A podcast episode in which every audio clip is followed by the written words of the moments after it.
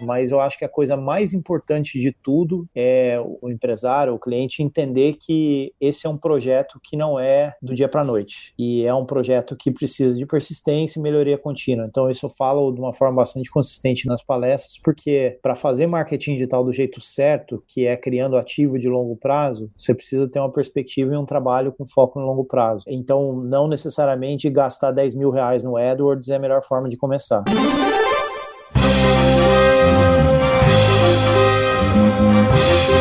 Eu sou Paulo Silveira. Eu sou Rodrigo Dantas. E esse é o Like a Voz.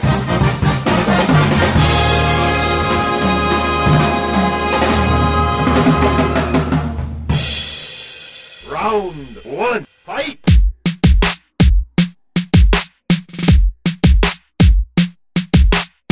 Eric Santos é fundador e CEO da Resultados Digitais. Os dois nomes, tanto do Eric quanto da Resultados, são inevitáveis quando você começa a estudar e praticar marketing digital no Brasil e não somente no Brasil. É com ele que a gente vai conversar no Like a Boss de hoje. Eric, será que você pode falar um pouco pra gente como que nasce a Resultados Digitais? Isso é, você estava tentando resolver que problema e se era um problema seu? Bom, antes de tudo, prazer estar aqui com vocês, obrigado pelo convite. A origem da Resultados Digitais, ou da RD, como a gente carinhosamente chama, ela veio, na verdade, da minha empresa anterior. Eu sou empreendedor na área de tech há uns quase 15 anos agora e minha empresa anterior era na área de mobile e nós vendíamos projetos de aplicativos e sites mobile para diferentes marcas através das agências. Por um processo que na época exigia criação de autoridade e educação desse mercado, né? A gente está falando de uma época até anterior ao lançamento do iPhone, então pouca gente sabia o que era possível um celular fazer do ponto de vista do engajamento. A única saída que a gente teve no momento foi educar o mercado e fazer isso via marketing digital. Só que era um inferno fazer isso dentro de casa, porque a gente tinha uma infinidade de ferramentas que eram totalmente diferentes do que a gente encontra hoje, e eu tinha que dedicar recursos preciosos do time de desenvolvimento para fazer a integração dessas ferramentas ali. Então foi aí que eu comecei a sentir a dor de ter uma plataforma integrada de marketing digital.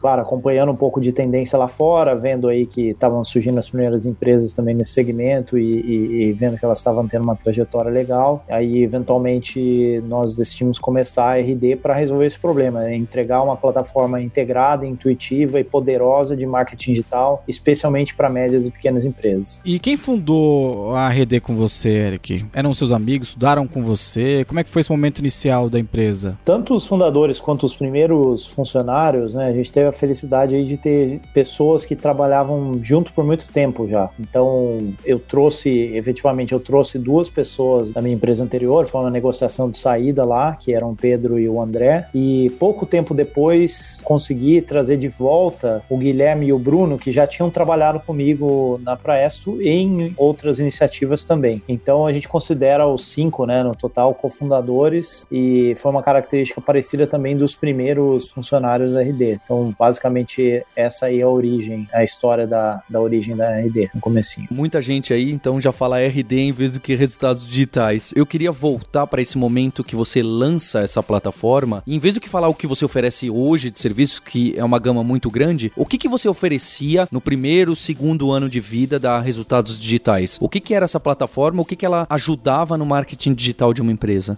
É só uma pergunta bem importante, porque dentro da proposição de valor que a gente tinha, que era entregar uma plataforma completa e, e integrada, tecnicamente falando, isso não é fácil de fazer e demora para você ter uma versão minimamente apresentável de um software como esse. Então, a gente tomou uma decisão super importante na época, que foi fazer um processo que nós chamamos internamente de Mechanical Turk por um bom tempo, que era o seguinte: eu vendia, ia na rua e vendia efetivamente o que o software algum dia ia fazer, mas eu fazia na mão para o cliente o que o software não entregava ainda, que obviamente no começo não tinha uma linha de código entregava. Então era um processo de customer development na marra, né? E então vou dar um exemplo: o cara pedia algum dia o software ia ter um criador de landing pages, mas como ele não existia ainda, ele me mandava os textos e imagens, eu fazia a landing page na mão, entregava de volta para ele publicar em algum lugar. Então isso para nós foi muito importante porque demorou basicamente 18 meses para a gente lançar o software a partir do começo da empresa e foi super fundamental para não só provar a demanda, então quando a gente lançou o software oficialmente já tinha aí um, cerca de 30 clientes que estavam pagando por esse Mechanical Turk, mas também para calibrar a dor específica deles. Então, que partes daquela suíte gigante doía mais, que parte as soluções atuais não estavam atendendo. Então, para nós foi super importante para também dar uma, uma boa noção de primeiros anos aí de roadmap do produto. E em paralelo com tudo isso, a RD desde o dia zero foi bastante eat our own dog food, né? A gente tentou educar o mercado desde o início. Então, a primeira ação que a gente fez como empresa foi colocar um post em um blog no ar e, e começar a ensinar marketing digital, ensinar as coisas que a gente já sabia. E isso também foi super importante porque não só ajudou de certa forma a criar uma metodologia para os clientes usarem depois, que ao longo do tempo a gente foi refinando, mas também foi o esboço da criação da máquina de aquisição de clientes que, que hoje é uma parte fundamental da, da, da empresa. Então, quando nós lançamos o produto lá em agosto de 2012, já tinha um pouco mais de 10 mil leads na base, que foi naturalmente o público inicial que a gente acabou fazendo um barulho de promoção desse produto, dessa oferta nova que a gente estava colocando no mercado. Então, a resposta curta é: o produto sempre foi o RD Station, sempre foi a plataforma, mas para chegar a ponto da gente vender ele como um SaaS, como, é, como acontece hoje, teve muito trabalho de customer development e muito trabalho aí também de criação de conteúdo para poder gerar demanda e gerar audiência para que a gente pudesse ter os primeiros clientes. Muito bom. E quem que foi seu primeiro cliente, Eric? É óbvio que o primeiro cliente todo mundo lembra, né? Se puder falar quem foi, qual ramo, né? Curioso. Não, vou falar. É, foram quase três clientes ao mesmo tempo, mas uh,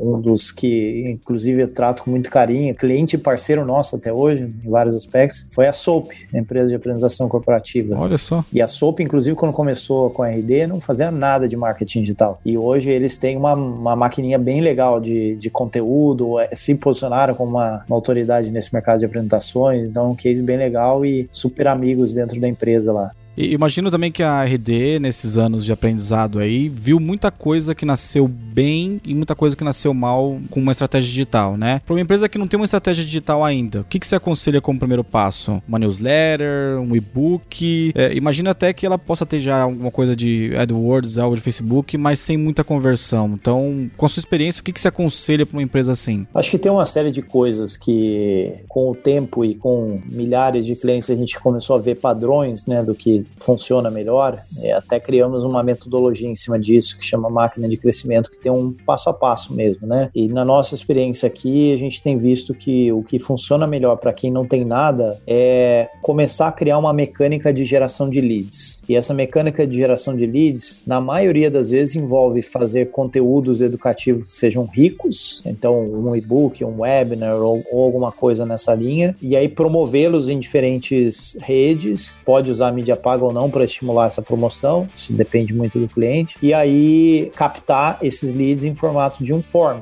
basicamente, numa landing page. Então, esse é o processo onde eu começo a criar uma, uma certa recorrência desses leads pingando mês a mês ou dia a dia ali, que é o embrião de tudo que a gente faz depois de marketing digital e sales dali para frente, né? Então, tecnicamente falando, eu diria que é isso, mas eu acho que a coisa mais importante de tudo é o empresário, o cliente entender que esse é um projeto que não é do dia para noite e é um projeto que precisa de persistência e melhoria contínua. Então, isso eu falo de uma forma bastante consistente nas palestras, porque para fazer marketing digital do jeito certo, que é criando ativo de longo prazo, você precisa ter uma perspectiva e um trabalho com foco no longo prazo. Então, não necessariamente gastar 10 mil reais no AdWords é a melhor forma de começar. A minha opinião pessoal é até que tem muito funil de conversão por aí, que é muito mais lento do que as pessoas imaginam. Tem muita empresa que tem a impressão que vai converter rápido, que se a pessoa clicar, a chance de conversão é alta, mas tem muito lead aí que precisa ser trabalhado em longo prazo, demora para maturar, até mesmo o timing do cliente pode ser algo muito diferente do que você imagina, né? Concordo. E se for olhar na maioria dos mercados também, a gente está acostumado a olhar isso em tecnologia, mas isso é verdade para a maioria dos mercados. A maioria das pessoas que são potenciais clientes das empresas não está pronta para comprar o produto ou serviço naquele momento. E quando você tenta otimizar otimizar a conversão de um tráfego que eventualmente já existe no seu site, você está no máximo tentando extrair um suco um, pouco maior daquela parcela pequena do mercado total que já está pronto para comprar. Então acho que a grande vantagem estratégica do marketing digital, especialmente esse baseado em conteúdo, em educação, é você ampliar o seu mercado total endereçável e, e aí entender que esse processo leva tempo. É, o pessoal pergunta pra gente por que vocês estão fazendo esse podcast? Vocês são loucos? Porque dá um trabalho grande, ainda mais para conversar pessoas com,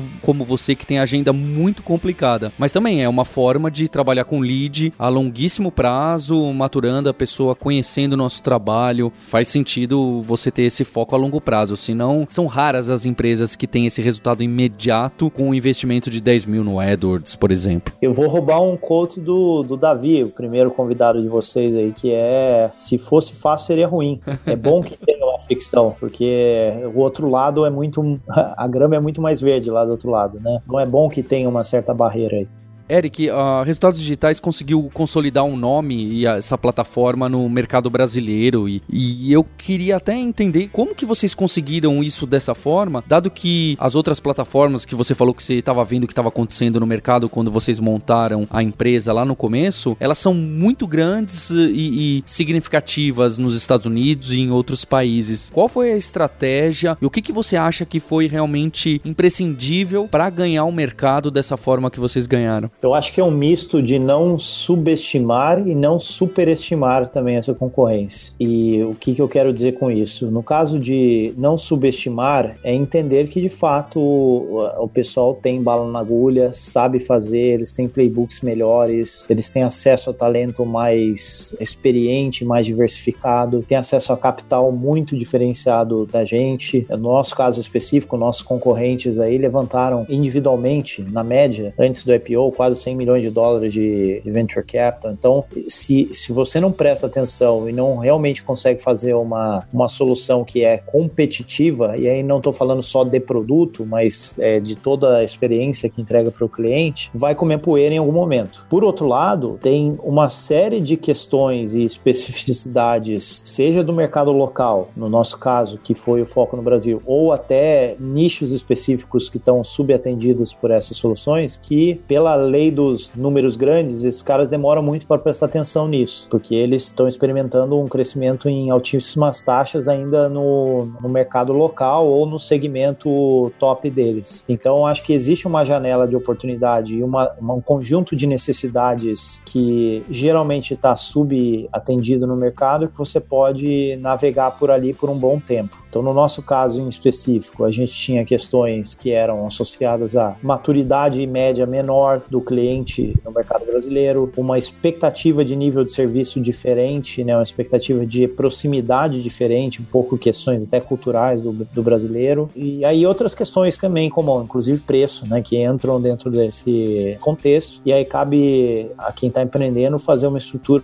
também de custos, que depois o, a conta fecha também se você vai cobrar menos do que o seu concorrente, né? Conseguir cobrar menos baseado em uma vantagem competitiva sustentável, né? Então acho que foram elementos que a gente foi buscando ao longo do tempo. E como nós fomos também educando e desbravando esse mercado, no começo a gente teve um efeito que foi criar demanda para eles. Mas ao longo do tempo, quando nós fomos aí sendo mais competitivos em termos de produto, e hoje eu acredito que a gente está muito comparável à maioria das empresas que a gente se espelha aí, do ponto de vista de feature set e, e performance de produto, aí começa a ter um movimento contrário, né? Começa até a ganhar clientes de volta deles. Então, eu diria que é um, um misto dessas duas coisas. Não subestimar, porque de fato pode vir e pisar em cima, mas também entender que tem flancos de ataque que você pode estabelecer uma posição competitiva bem sustentável. Entrando um pouco no seu dia a dia como fundador, assim, Eric, qual foi um momento ruim? Uma decisão que você tomou que não foi tão boa e que você faria hoje? Eu tenho uma coisa que eu não gosto tanto dessa pergunta, que é às vezes a gente não tem informação adequada para avaliar uma decisão. Então, hoje, olhando em retrospectiva, é mais fácil, né? E eu falo isso até para não, não trazer uma pressão que é demasiada no empreendedor que vai ter que tomar decisões o tempo inteiro e vai errar, inevitavelmente, né? Então, eu acho que faz parte o erro, né? Então, assim, tem uma série de decisões menores ou maiores que eu tomei ao longo da trajetória que foram erradas. E continuo tomando decisões erradas, by the way, né?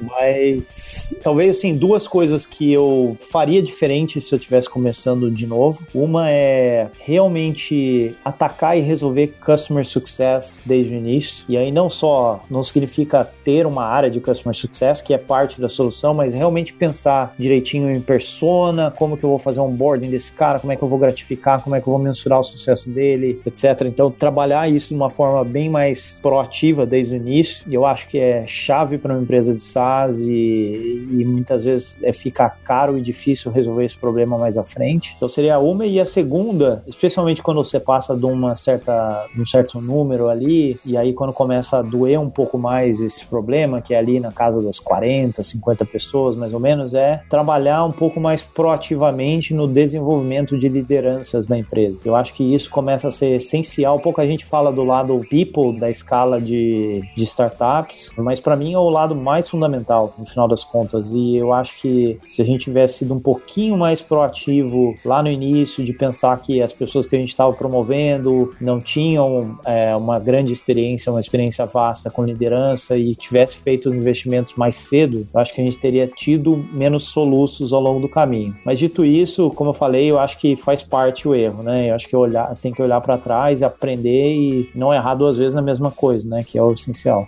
E Eric, qual que é o tamanho da Resultados Digitais hoje em clientes, colaboradores e até países? O que, que você pode falar? A gente está hoje com pouco mais de 10 mil clientes, é, bateu esse número em outubro, 600 funcionários, vai bater agora 600 funcionários esse mês, 1.600 parceiros, que são revendedores da solução da RD, mas mais do que isso, são vendedores de serviços de valor agregado em cima do nosso software. Em termos de número de países, eu não sei esse número de cabeça, assim, são poucas dezenas, mas a gente tem América Latina e um pouco como foco de expansão internacional agora e já deve estar tá batendo aí uns 300 clientes de América Latina. O Eric, assim, uma curiosidade que a gente tem como founder, assim, é vocês são os maiores cases de fundraising de startups recentes, assim, no, no país, né? Isso foi calculado, planejado desde a fundação da empresa ou foi acontecendo conforme foi o negócio virando? Isso é muito legal que eu costumo falar que o pessoal vem elogiar as coisas da RD, eu falo, cara, é uma máquina de salsicha lá dentro. É melhor você não olhar lá pra ver o que tá acontecendo, né? que tem carne de tudo que é tipo, né? É, e de fundraising especificamente, né? E é uma coisa que eu brinco com os meus investidores, eu, eu brinco que eu errei o timing de todas as rodadas. Claro, é, é uma brincadeira, você tem vários fatores que influenciam nisso, eu acho que a gente conseguiu fazer um trabalho legal também nisso aí. Foram quatro rodadas no total, uma mais a linha Seed barra Angel e outras três institucionais. Eu acho que o que foi planejado desde o início, e é super importante ter essa conversa de uma maneira franca em vários momentos da trajetória, é o que significa, primeiro, é importante e é fundamental levantar grana? Essa é uma pergunta. E aí, o que significa levantar grana a cada estágio? Porque no nosso caso, a gente entendia que era pré-requisito, a gente não ia conseguir ser competitivo com essas empresas com funding enorme, como a gente mencionou agora, as gringas em particular, e para nós era pré-requisito conseguir investir agressivamente em produto, em crescimento, etc. Então, ela fez parte da escolha fundamental do business que a gente entrou. Mas dito isso, eu acho que tem que ter uma, uma validação de expectativas e colocar todo mundo na mesa a cada rodada, porque basicamente você tem uma seguinte situação. Eu acho que até quando a empresa levanta uma rodada mais anjo, ela continua tendo a opção de ou virar um lifestyle business, né? não falando no sentido pejorativo da coisa, mas né, no sentido de empresa mais independente, crescendo na taxa que achar necessário e, e crescendo basicamente de forma orgânica. Ela pode ter uma saída mais cedo e tá bom para todo mundo. Ela pode começar, enfim, a, a distribuir dividendos. Eu acho que tudo vale desse cenário. A partir do momento que você levantou capital institucional, só tem uma, uma trajetória possível, né? Tem que crescer rápido e mirando uma, algum tipo de evento de liquidez mais à frente, né? Uma saída é, uma, por um M&A, um IPO, ou o que seja. E eu acho que a cada rodada que você pega, tem que ter essa conversa de novo, porque não dá para ficar com o pé no mesmo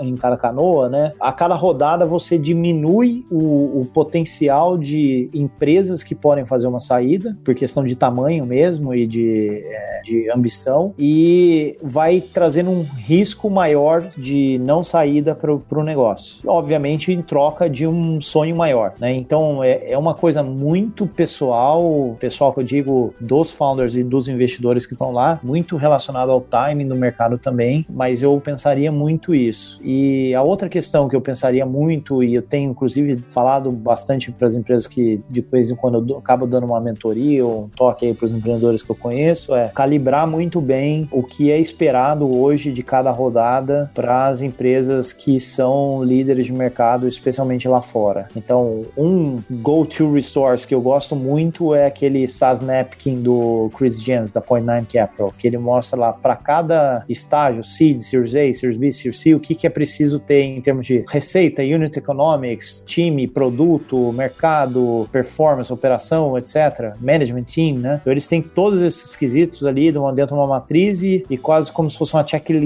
do que, que você teria a ter em cada estágio. Por que isso? Porque eu já vi e eu acho que tem muita empresa errando e os nossos investidores falam muito disso aí nas conversas que a gente tem, que eles também estão aprendendo com o processo, que é você ter níveis de exigência, às vezes mais tupiniquins nas rodadas iniciais, só que aí a hora que você precisa fazer um Series B ou Series C, que naturalmente você vai ter que olhar para fora, a barra de exigência está totalmente diferente. Então eu olharia desde o início agora e tentaria fazer uma engenharia bem adequada de qual é mais ou menos o tamanho de receita recorrente ali, MRR a cada estágio, o que, que eu preciso ter do ponto de vista de LTV CAC, churn. Estou falando no contexto de SaaS, mas eu acho que vale para as outras empresas, empresas de outros tipos de, de segmentos também. É, o que, que eu preciso ter a cada estágio e aí fazer a engenharia reversa de como é que eu chego lá, como é que eu chego daqui a 12 meses, 8 meses naquela condição que eu vou precisar ter quando eu for levantar uma rodada eventualmente. Inclusive cap table, né? Cap table é um problemaço. Exatamente. E o cap table ele tem muito a ver com esse problema que eu falei, porque só fazendo muitas rodadas muito cedo com parâmetros diferentes, e aí quando estão falando, sei lá, às vezes o cara tá falando de um Series B aqui no Brasil que é um seed lá fora. Só que ele já tá com problema de cap table na mão. E aí como é que resolve isso? É, é, é o cap table especificamente é o problema mais difícil de resolver depois. Né? Cara, uma, muito bom, assim. legal é que quando você fala em fundraising no Brasil, os caras acham que é tudo fácil, que o cara que levantou grana não tomou porta na cara. É, e, e, empreendedor que faz uma rodada é, pós Series A, Series B, ele to, acaba tomando muita porta na cara também e gente que não acredita na tese, né? Toma até mais, eu acho. é, é, e a, a, gente ainda, por dar um exemplo da última rodada, né, que a gente levantou foi no, no final do ano passado, para ajudar todo o contexto, né? Todo o contexto que a gente tinha interno, né? tinha um contexto externo do Brasil com impeachment e aquele rolo todo da política. Nossa. E, cara, foi um inferno para nós. Assim. A gente tomou muito, não. Foi bem difícil o processo, né? E, por outro lado, eu acho que uma coisa a encarar sobre fundraising, e é, acho que é legal para os empreendedores terem essa consciência, é, bom, primeiro entender que é um processo de resiliência e você tem que desenvolver resiliência como músculo, né? Mas especialmente entender isso como aprendizado Porque quando você vai pra rua e 10 caras falam pra você a mesma coisa, melhor você prestar atenção naquela coisa. porque os 10 caras não estão errados. Então eu acho que para nós foi, especialmente a última rodada, que foi uma rodada que estressou muito métricas, performance, no nível que a gente não tinha ainda sido submetido nas rodadas anteriores, foi muito legal para realmente fazer um reality check do, do business e falar o que, que definitivamente a gente precisa melhorar para continuar tendo uma empresa de classe mundial. Então isso foi muito legal levar isso como aprendizado. Round two, fight! うん。Eric, agora para esse segundo round a gente queria fazer algumas perguntas sobre você e como você trabalha. Então, primeiro eu queria saber o seu background, o que, que você fazia antes, não só da Resultados Digitais, como da outra empresa. Da onde que você vem? Bom, eu sou engenheiro de controle e automação pela Universidade Federal daqui de Santa Catarina e ao longo da universidade eu trabalhei em, em dois mundos bastante diferentes que depois eles acabaram se unindo, né? Um é o mundo de tech, startups, então cheguei a trabalhar em empresas aqui de tecnologia de Floripa, mas trabalhei muito tempo com a Fundação CERT, que é um instituto de P&D bastante conhecido nacionalmente e internacionalmente, eu diria. Me fez uma imersão muito forte nesse ecossistema de tecnologia, especialmente software. E do outro lado, eu trabalhei muito em organizações estudantis. Em particular, uma que eu gastei mais tempo e, e, e me envolvi bastante foi a ESEC, que é uma organização que faz intercâmbios, está presente em mais de 100 países e tal. E eu fui presidente do escritório local em 2003. Então, eu, eu acabei aprendendo bastante coisa na raça ali e, e, e a duras penas de, de, liderança e de gestão, que eu, na época eu tinha que gerenciar uma organização de mais ou menos 60 pessoas, que nenhum deles era remunerado. Pelo contrário, pagavam para trabalhar, que era em cima do propósito e do aprendizado. Então, acho que tem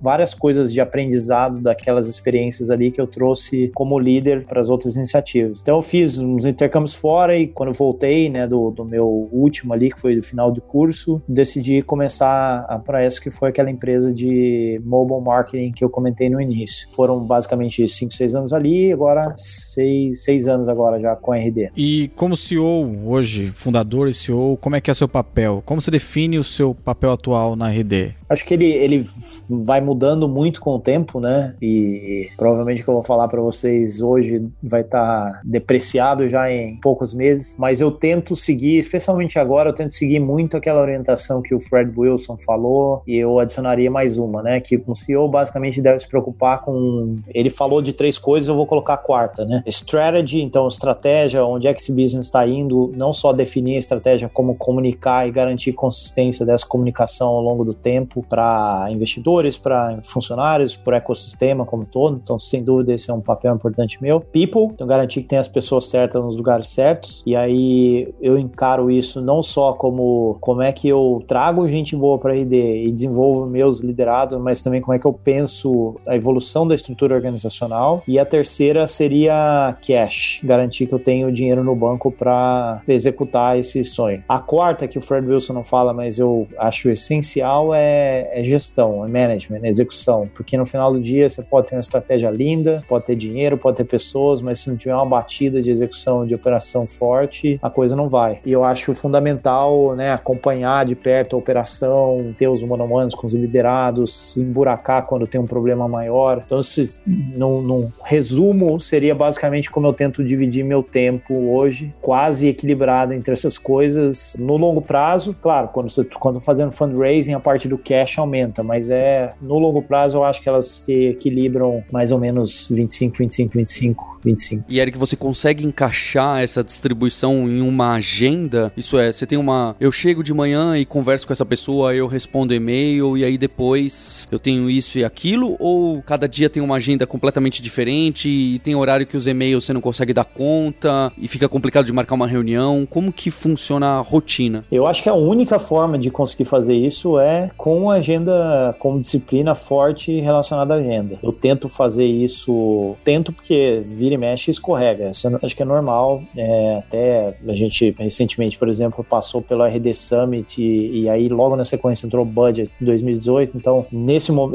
exato momento que eu tô falando com vocês, eu tô um pouco afogado em e-mails, mas o que, que eu tento fazer? Eu tento separar tempos específicos para isso ao longo dos dias e ao longo da semana. Então, eu tenho uma coisa que eu gosto bastante de fazer, que é, são as primeiras duas ou três horas do dia eu faço o que eu chamo de Maker's Time, que é um bloco sem interrupção, é, onde eu não vejo e-mail, não vejo nada e não tenho reunião, que é para eu pensar e trabalhar em cima de um projeto estratégico ou alguma coisa importante da RD. Aí eu entro, geralmente eu separo dois blocos ali para e-mails, que aí eu encaro dentro dessa categoria e-mail também resolução de problemas menores, pequenos, e aí eu tenho uma rotina de reuniões que geralmente elas estão pré pré-agendadas. Então tem os one-on-ones fixos com os liderados e mais as rotinas que são de batida da gestão, né? Então, reunião semanal, diretoria, reunião mensal de board, aquela coisa que já é com a periodicidade definida. Fora isso, a gente tenta encaixar reuniões que são importantes para a empresa, coisas como né, esse podcast que eu estou gravando com vocês aqui, eu encaixo como extra dentro desse andaime aí do meu calendar toda semana.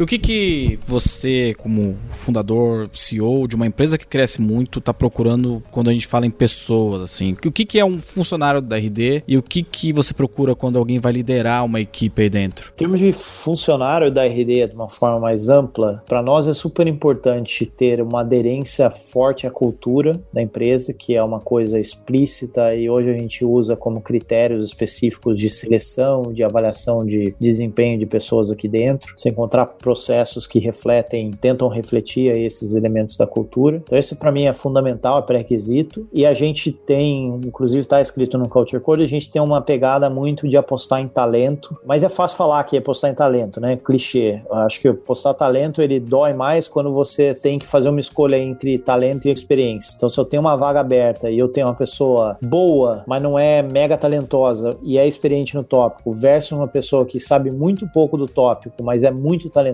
a gente fica com a talentosa e investe para formar essa pessoa do ponto de vista técnico. Então isso é o que a gente, vamos dizer assim, o framework que a gente tem para a empresa como um todo. Sobre liderança em específico, acho que tem maturado também diferentes papéis de liderança ao longo da hierarquia da empresa. Então você tem uma expectativa diferente de um coordenador, de um gerente, para um diretor, para um VP, mas em geral você tem essa situação de o que é esperado de um, de um líder é desenvolver o seu time, bater metas, desenvolver seu time e manter o alinhamento com a estratégia da empresa como um todo. E aí nesse span de controle vai aumentando a responsabilidade na medida que o gerente, por exemplo, tem que contratar, demitir, discutir tour duty, executar orçamento, o diretor tem que dar direcionamento, é, discutir as questões mais existenciais do seu departamento e tal. Para um VP, por exemplo, eu já tenho uma expectativa de resolver mais coisas sozinho e, e depender menos de interação comigo, por exemplo. Então a gente tem tentado maturar o que é diferente responsabilidade de liderança a cada nível, mas para mim líder é desenvolver pessoas e bater meta, alinhado à cultura e alinhado à estratégia da empresa.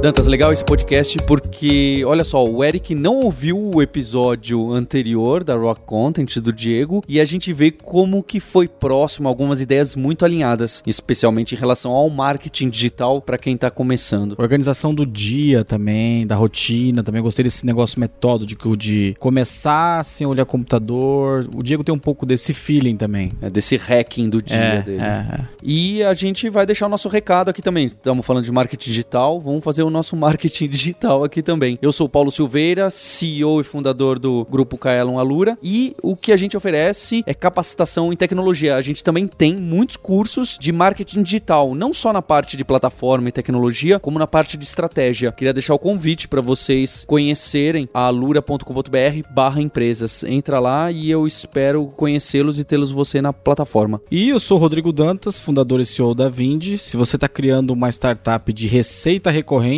o próprio Eric falou aí, pode procurar a Vindi. A RD é cliente da Vindi, sabia, Paulo? Olha só. É, então temos maior orgulho de ter RD, cresce bem no Brasil. Então, se você vai criar um negócio que tem alta escala, acesse vindi.com.br. E lembrando também que quem está trazendo esses episódios da primeira temporada junto com a gente é a HSM Educação Executiva. Entra lá no site da hsm.com.br que eles vão muito além dos eventos, revista e conteúdo que você conhece. E não deixe de assinar a nossa newsletter. Entra lá no likeaboss.com.br, assina a newsletter, aproveita para deixar seu comentário. Então, a gente se vê no sexto episódio.